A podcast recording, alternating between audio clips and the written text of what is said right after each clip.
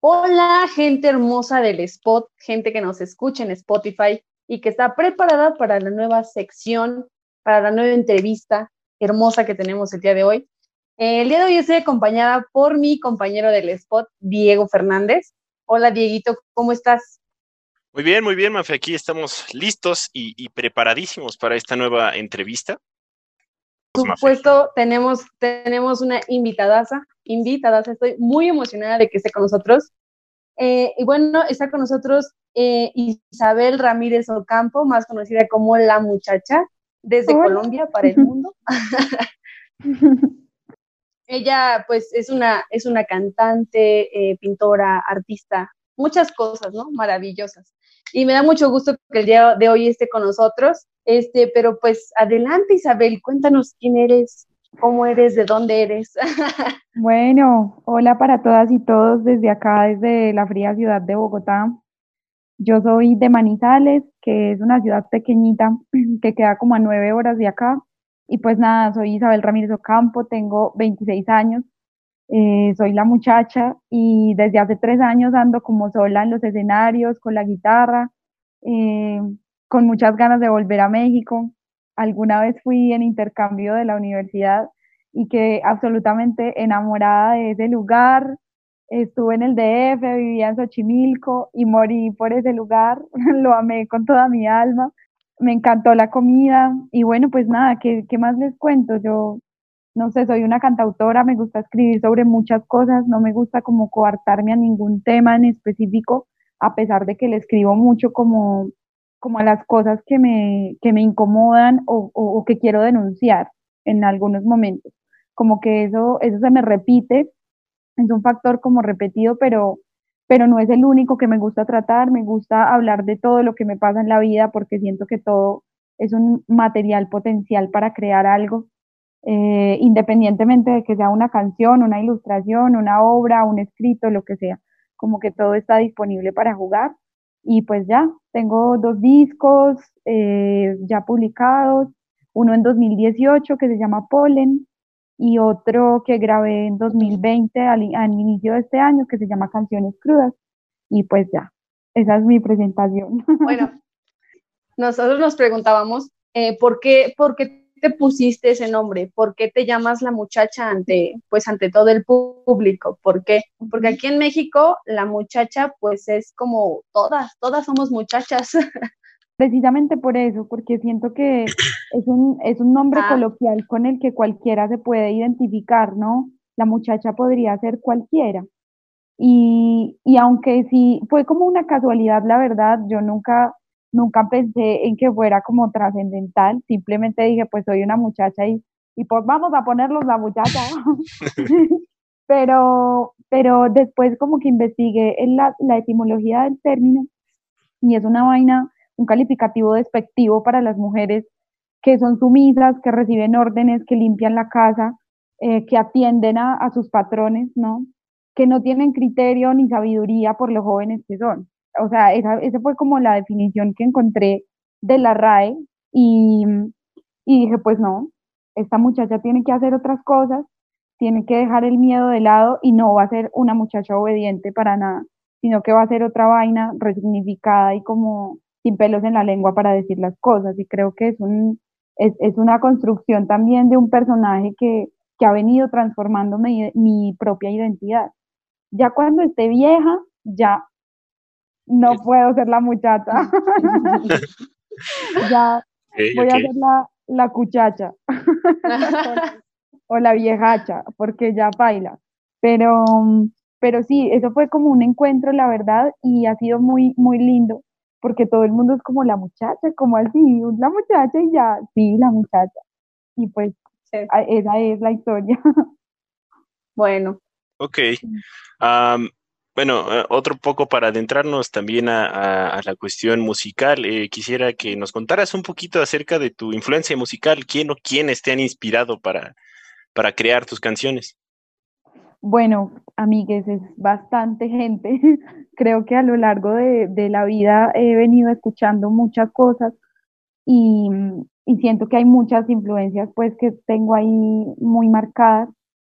La primera viene de mi mamá porque mi mamá canta también y fue a la primera que escuché, fue la, que me potenció como toda esta gana de, vivir de este asunto y, y, y para esto.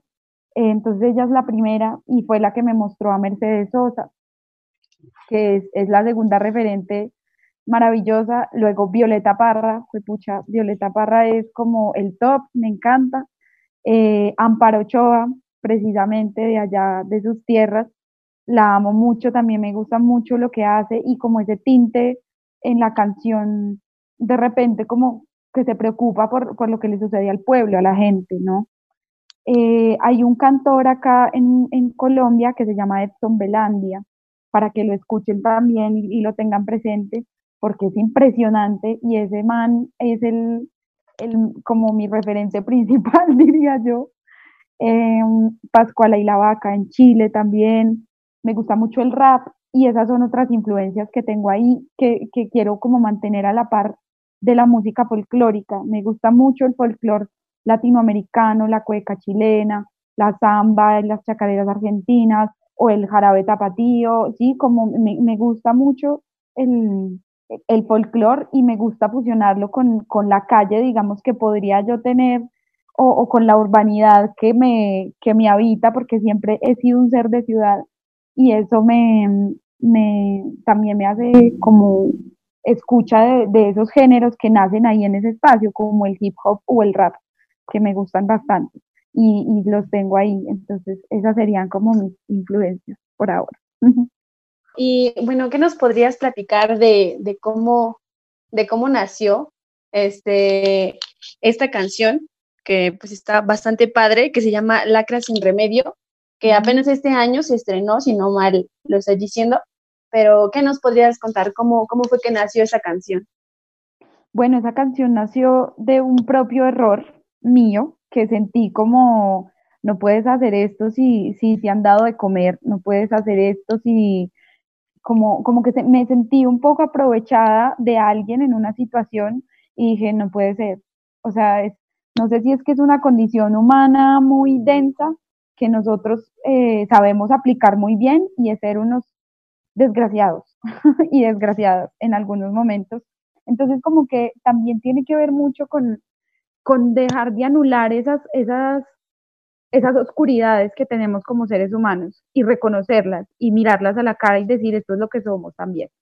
¿Sí? Entonces, esa, esa fue como la principal inspiración, saber que, que en muchos momentos no tenemos remedio y que no podemos guardar esperanza con seres tan perversos como nosotros.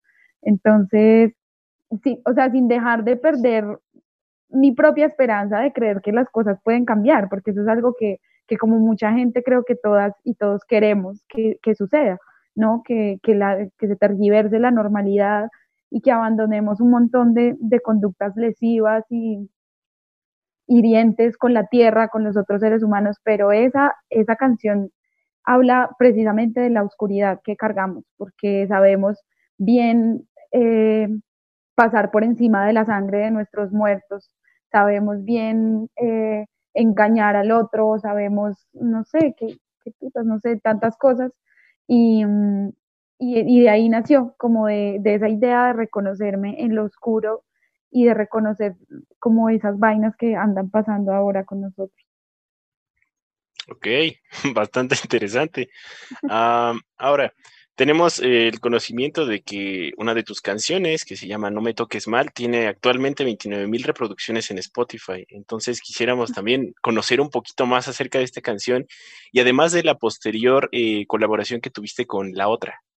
Ah, ok. Bueno, esa canción eh, también fue como, como partió de una experiencia y de recolectar, digamos, esas, esas ideas que, que, me vienen rondando la cabeza sobre el acoso callejero que se ha vuelto muy perturbador y que lo hemos vivido siempre y lo normalizamos hasta un tiempo y después nos dimos cuenta de que era una asquerosidad y que necesitábamos manifestarnos en contra de eso. Y no solo a través de una canción, sino literal cuando estés en la calle o cuando veas a uno de tus hermanos o compañeros acosar a alguien, por mínimo que sea, es como hacer un llamado de atención, como, oye, respeta, por favor, porque estamos cansadas, cansadas de independientemente de cuál sea tu forma física, todas hemos recibido acoso en la calle desde, desde siempre. Entonces, eso fue una canción que nació de esa intención de, de rabia también, como de decir, parce, basta, basta ya, no, no, no queremos que nos siga pasando esto porque no somos un objeto,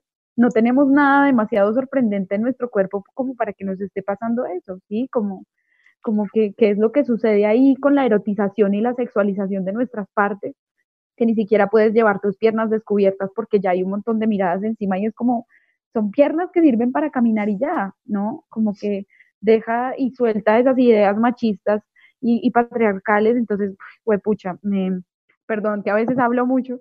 Adelante, adelante, no pasa nada. Aquí estamos para eso. Buenísimo, pero sí, entonces como, como ese tipo de cosas me llamaron mucho la atención y dije, tengo que hacer algo. Y lo que hicimos con este parcero que me ayudó, que se llama Santiago Navas, que es como el, el productor que me ha ayudado a sacar a mí todos, como este, este disco, que es el, el último, y los sencillos como Lacras y como No me toques man, eh, yo le dije, quiero hacer un reggaetón, porque el reggaetón, pues que sonara como en ese, no es un reggaetón, reggaetón, pero, pero sí suena un poco así porque la idea era usar eso, esa misma herramienta y ese mismo ritmo que también ha propiciado el, el, panorama del acoso, porque siempre han hablado de nosotras muy grotescamente en el reggaetón, entonces dije como, pues de, esa es la herramienta que tenemos que tomar. Primero cojamos esa vuelta y, y de, volteémosle la, la, cara y hagamos otra vaina. Y pues eso salió, no, no me imaginé nunca lo de las reproducciones, es como, va, demasiado. Y, mm, y bueno, la colaboración con la otra fue muy hermosa. Ella vino acá a Bogotá y nos encontramos y me dijo, Isa, quiero grabar eh, esa canción contigo, hagámoslo. Ah, hicimos los arreglos en la guitarra y, y salió y fue pucha, esa sí que ha tenido una respuesta de la gente impresionante, o sea, ya tiene 200 mil visitas en YouTube y es como, fue madre, mm, es muy lindo, es muy lindo y, lo que yo creo que mucha gente, independientemente de, si sean mujeres eh, como biológicamente, porque también hay chicas trans que me han escrito, como identificadas con ese asunto, porque también ellas reciben un acoso, sí, es como, y, gente, como hombres también que me han escrito como, ven, qué chimba de tema, qué bien que lo hiciste, incluso la persona que hizo eh, la portada del sencillo que aparece ahí como en YouTube y en Spotify es un hombre también.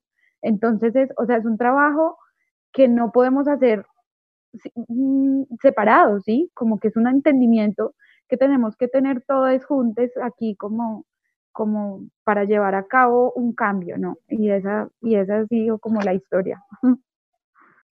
Bueno, eh, también tenemos otro, el, el, álbum de canciones crudas, muy buen álbum, eh, pero ¿por qué canciones crudas? O sea, eh, es porque, ¿por qué? ¿Por qué canciones crudas? No nos queda claro, queremos que nos expliques. Sí, bueno, pues canciones crudas, yo le llamé yo le, le puse como, como ese nombre porque el formato que yo creo que uso lo puedo calificar como crudo, que es voz y guitarra.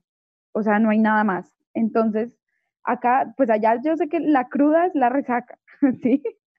Entonces también Puede ser, o, algo como muy, como muy frío, o algo a medio cocer, que no está bien. Algo a medio cocer también. Y, y de pronto no lo pillo como algo tan a medio coser porque para mí no está media, sino que ya es una cosa completa, pero a lo que le llamo crudo es ese, ese, eso que les digo, como ese formato simple de, de tener la voz y la guitarra y un par de coritos y un par de cositas y ya. Como que ahí no hay nada más y por eso la llamé, llamé el disco de esa manera. Hay gente que me decía como, como bueno, hacemos las, digo, pienso que son canciones crudas por, por la, crudeza de las palabras, pero a veces no, no tampoco son tan crudas, ¿sí? Dicen, un par de cosas y mencionan como unas problemáticas específicas, pero no significa pues tampoco que sean súper crudas y súper crueles. Entonces, es más como por ese lado del, del formato que lo llamo de esa manera. Eh, Canto Páramo es otra de tus canciones. Eh, igual creo que más que nada estas preguntas salieron de mucha curiosidad por, por saber el, el porqué eh, de todas estas canciones. Entonces, ¿alguna historia atrás de Canto Páramo? Uf, muchas.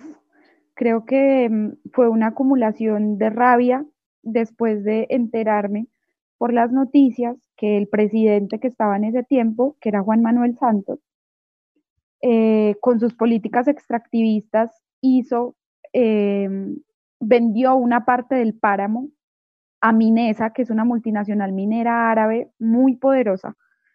Y, y yo me llené de rabia porque no, no podía creer que le estuvieran vendiendo el páramo a, a alguien que solamente quiere explotarlo y que modifica absolutamente todo el ecosistema.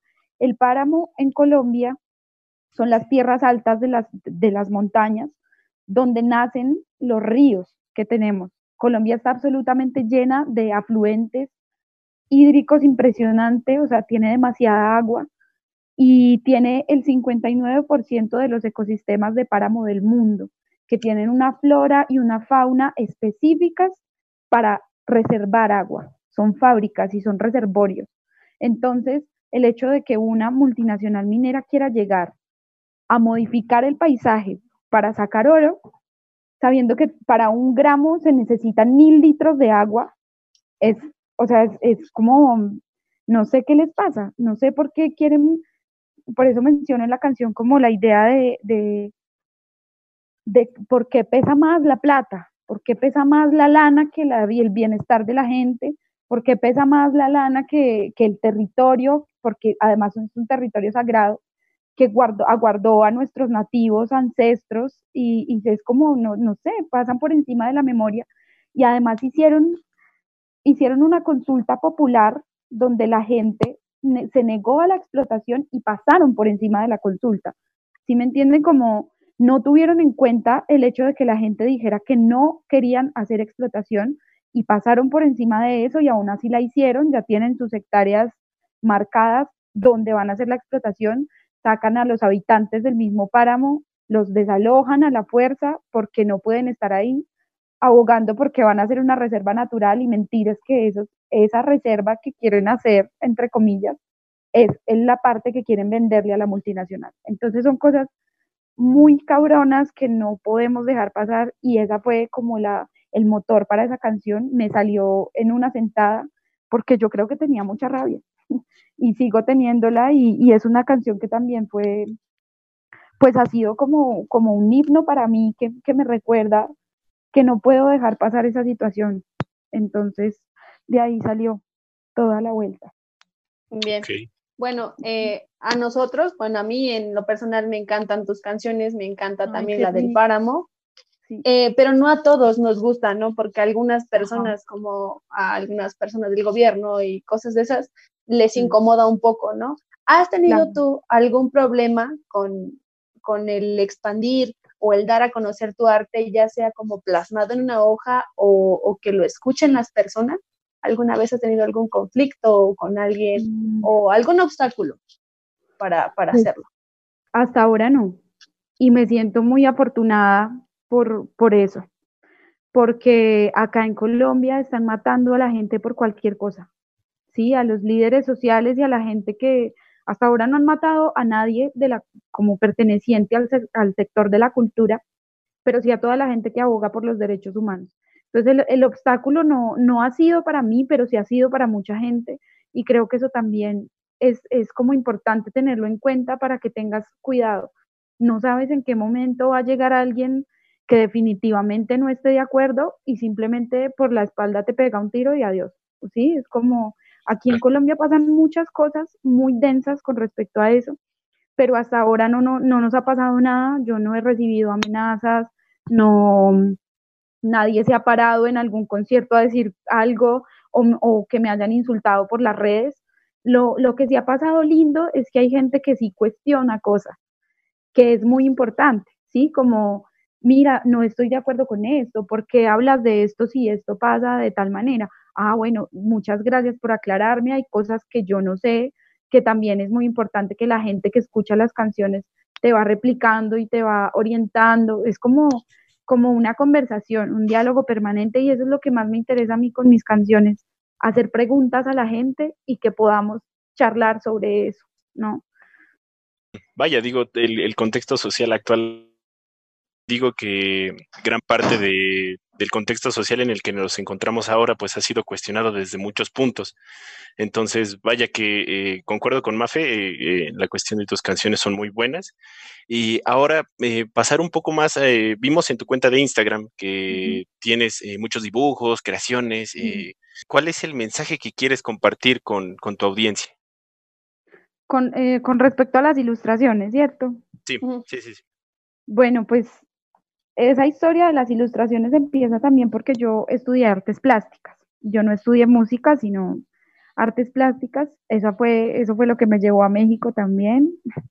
Em, y pues nada, no sé, yo creo que, lo, que el, único mensaje es como lo que les hablaba ahorita, de, de, tener en cuenta el material de tu propia vida para crear cosas y para, y para decir algo. No sé, como que no pienso a veces demasiado en que quiero dar un mensaje específico, sino que hay cosas que salen y que la gente termina identificándose con ellas de alguna u otra manera. Sí, como que ah, tú no, tú no controlas a veces lo que la gente recibe de, de tus ilustraciones, por ejemplo. Yo hago un autorretrato y hay gente que, que le gusta porque no sé, por el color y hay otra gente que le gusta por la forma, otra gente porque le expresa alguna idea feminista, qué sé yo. ¿Sí? Como que todo, todo puede ser muy relativo en ese sentido, pero principalmente es, lo que les digo, como yo quiero ser siempre yo y ser fiel como, como a, esos pensamientos que tengo y creo que el, el, asunto creativo con mis ilustraciones va muy a la par de cómo creo yo mis canciones y puedo en algún momento partir de la nada y que me salga un dibujo increíble o, o pensar mucho y que no me salga un dibujo tan bueno, ¿sí? Como que todo es, es, es muy relativo. Y, y, nada, siempre como generar una pregunta o, o, o, simplemente compartir lo que, lo que siento con las personas. Creo que eso es lo que más interesa. Y bueno, yendo como un poquito más actual ahorita, ¿no? Eh, vimos que el día de ayer publicaste en el YouTube una nueva canción llamada Dos Preguntas. Esto fue eh, por, bueno, ahí lo pones, que es como una canción hecha y creada, grabada en cuarentena, ¿no?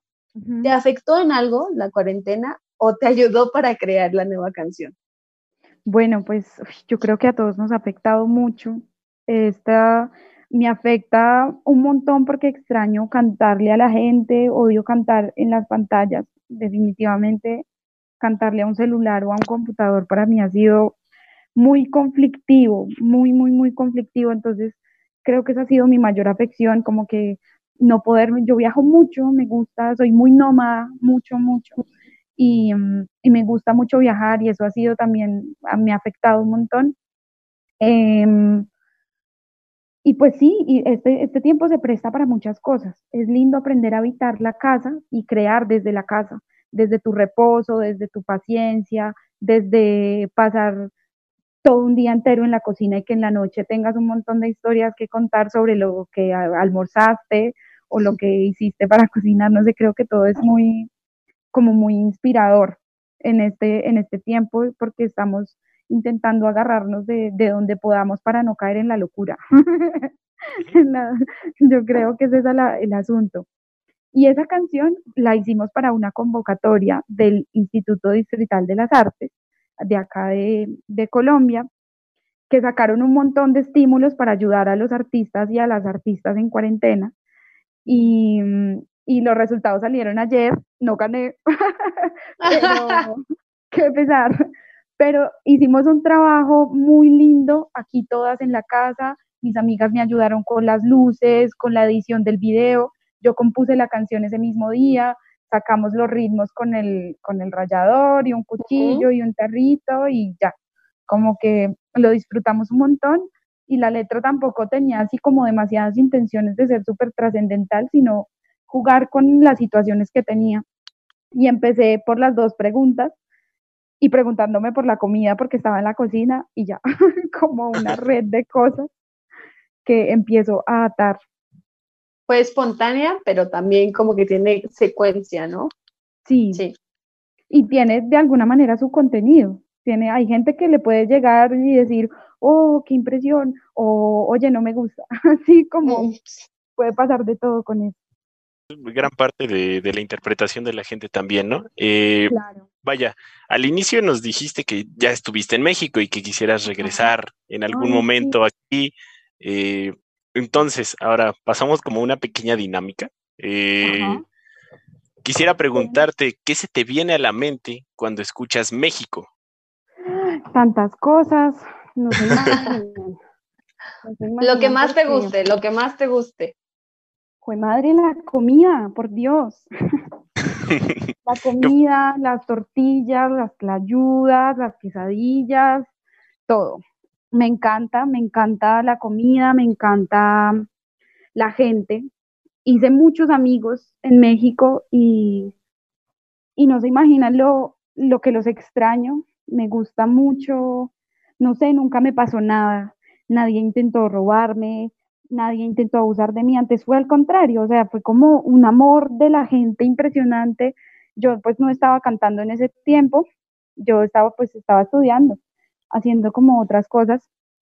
Y, y fue, no sé, fue impresionante. Yo, yo quedé súper enamorada, me encantan los pueblos, creo que hay muchas cosas que me recuerdan a México, pero más que todo es, es la comida, el, el, poder por el alimento. Cada que pienso en México, pienso en el maíz y en, y en ese oro tan impresionante que, que significa esa planta y todo el poder ancestral que tiene y entonces es como, no sé, me encanta. Yo amo mucho su tierra demasiado y tengo muchas ganas de volver.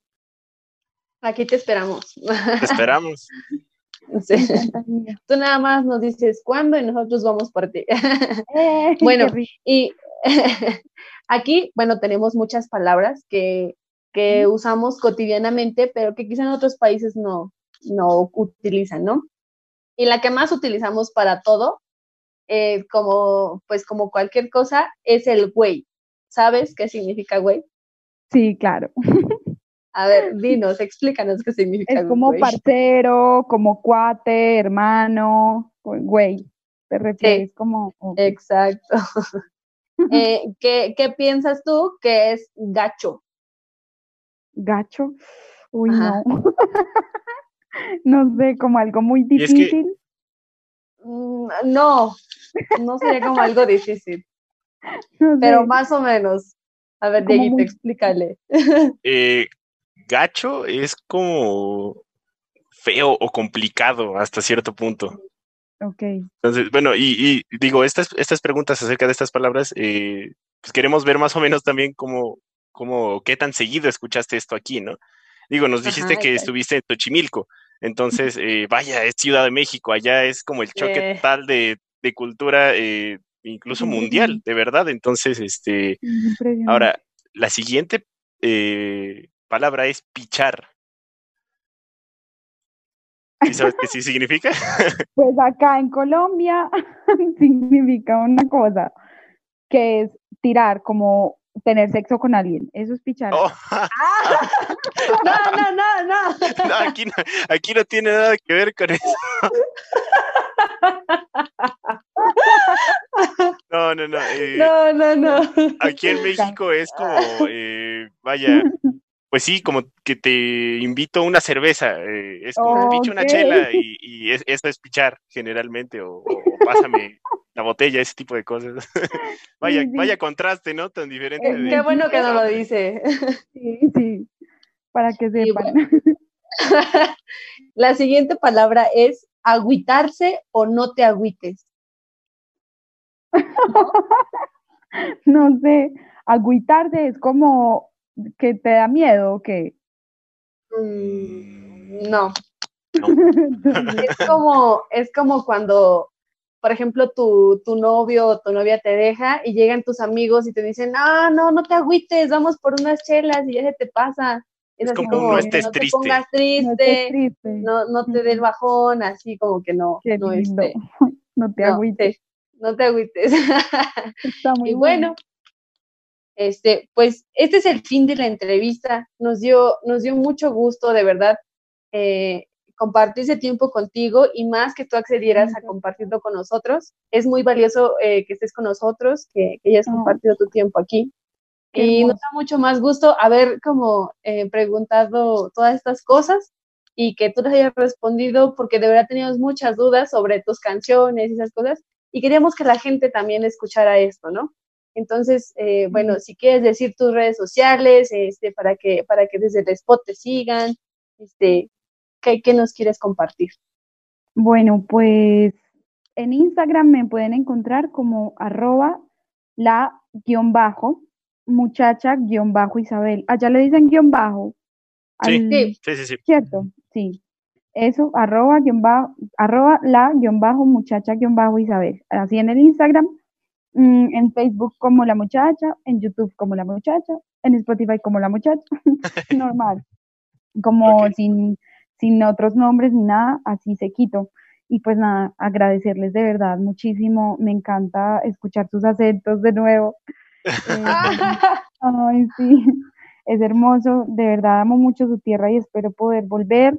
Yo digamos que me siento muy agradecida por, pues por el hecho de que esta virtualidad nos permita conectarnos de esta manera y, que digamos tu producto llegue hasta tan lejos y que gente que ni siquiera es de acá, que muchas veces no entiende nuestra jerga popular, que yo la uso mucho, así como las palabras que me decían ustedes, em, que aún así se tomen el tiempo de escuchar las cosas, de compartirlas, de invitarte a sus proyectos, a tus programas o lo que sea, eso para mí es muy valioso y, pues nada, yo feliz de verdad de escucharles y, de verdad muchas gracias y larga vida al spot.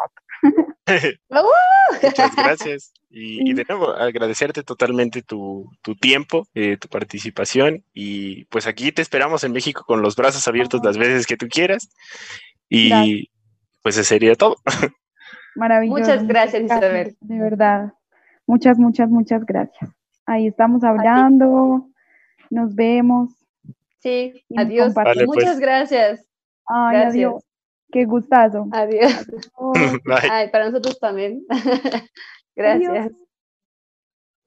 Pues bueno, amigos del Spot, esta fue la entrevista a Isabel, eh, la muchacha. Eh, espero que les haya gustado muchísimo. Eh, compártanlos con todos sus amigos, síganos en nuestras redes sociales y aquí nos vemos para el siguiente episodio.